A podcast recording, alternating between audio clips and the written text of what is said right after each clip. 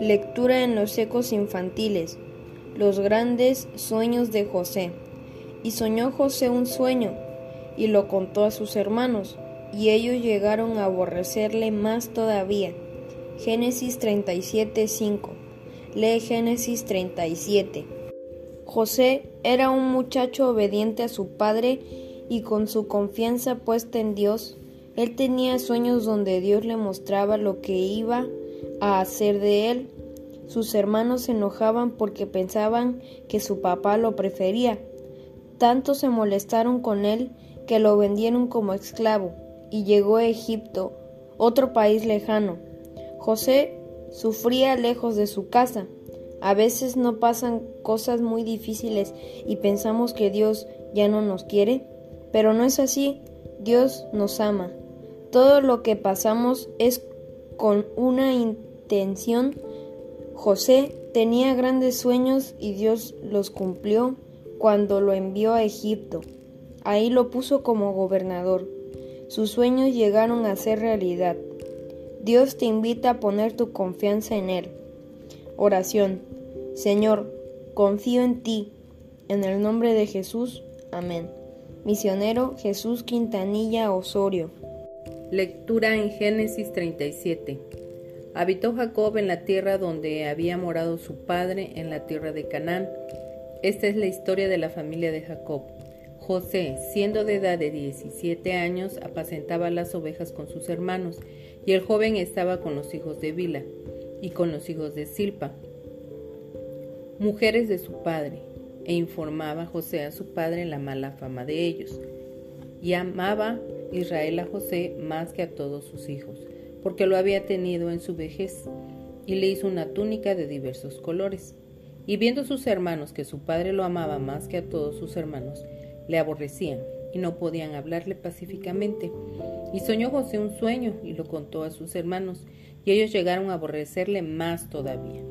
Y él les dijo, Oíd ahora este sueño que he soñado. He aquí que atábamos manojos en medio del campo, y he aquí que mi manojo se levantaba y estaba derecho, y que vuestros manojos estaban alrededor y se inclinaban al mío. Le respondieron sus hermanos, ¿Reinarás tú sobre nosotros o señorearás sobre nosotros? Y le aborrecieron aún más a causa de sus sueños y sus palabras. Soñó aún otro sueño y lo contó a sus hermanos diciendo, He aquí que he soñado otro sueño, y he aquí que el sol y la luna y once estrellas se inclinaban hacia mí. Y lo contó a su padre y a sus hermanos. Y su padre le reprendió y le dijo, ¿qué sueño es ese que soñaste? ¿Acaso vendremos yo y tu madre y tus hermanos a postrarnos en tierra ante ti? Y sus hermanos le tenían envidia, mas su padre meditaba en esto. Después fueron sus hermanos a apacentar las ovejas de su padre en Siquem. Y dijo Israel a José, tus hermanos apacientan las ovejas en Siquem, ven y te enviaré a ellos. Y él respondió, heme aquí.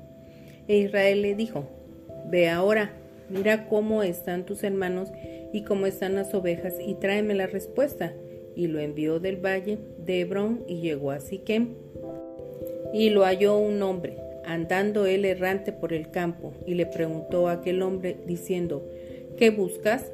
José respondió, Busco a mis hermanos, te ruego que me muestres dónde están apacentando. Aquel hombre respondió, Ya se han ido de aquí y yo les oí decir, vamos a Dotán. Entonces José fue tras de sus hermanos y los halló en Dotán.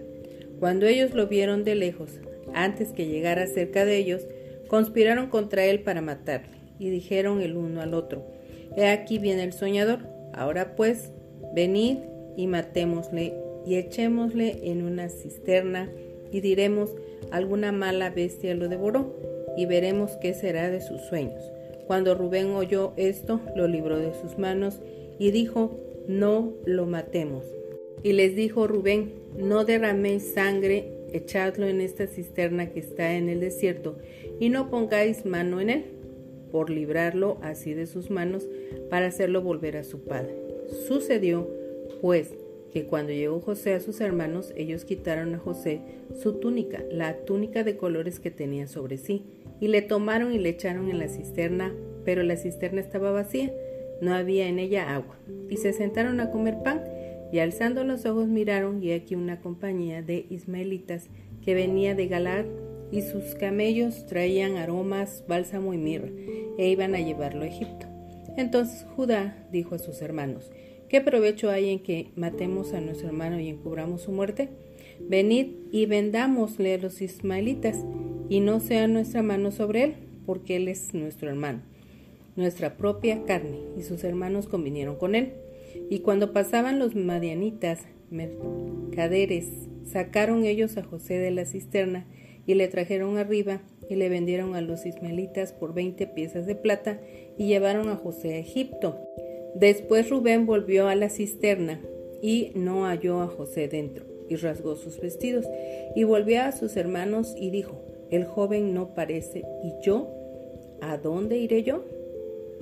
Entonces tomaron ellos la túnica de José y degollaron un cabrito de las cabras y teñieron la túnica con, con, la sangre. Y enviaron la túnica de colores y la trajeron a su padre y dijeron, esto hemos hallado. Reconoce ahora si es la túnica de tu hijo o no. Y él la reconoció y dijo, la túnica de mi hijo es, alguna mala bestia lo devoró. José ha sido despedazado. Entonces Jacob rasgó sus vestidos y puso cilicio sobre sus lomos y guardó luto por su hijo muchos días. Y se levantaron todos sus hijos y todas sus hijas para consolarlo. Mas él no quiso recibir consuelo y dijo, descenderé enlutado a mi hijo hasta el Seol. Y lo lloró su padre. Y los madianitas lo vendieron en Egipto a Potifar, oficial de Faraón, capitán de la guardia. Amén. Reflexión. En la vida de José, el personaje de la historia, pasaron cosas que tal vez ni él entendía, pues como seres humanos no logramos entender los designios de Dios. Pero si cada mañana pides a Dios que Él dirija tu vida, ten la seguridad que así será. Todos tus proyectos nuestro Dios los guiará y te pondrá en el lugar que Él desea. Nunca pienses que Dios no te quiere, todo lo contrario, Dios te ama y lo que pase en tu vida tiene un propósito.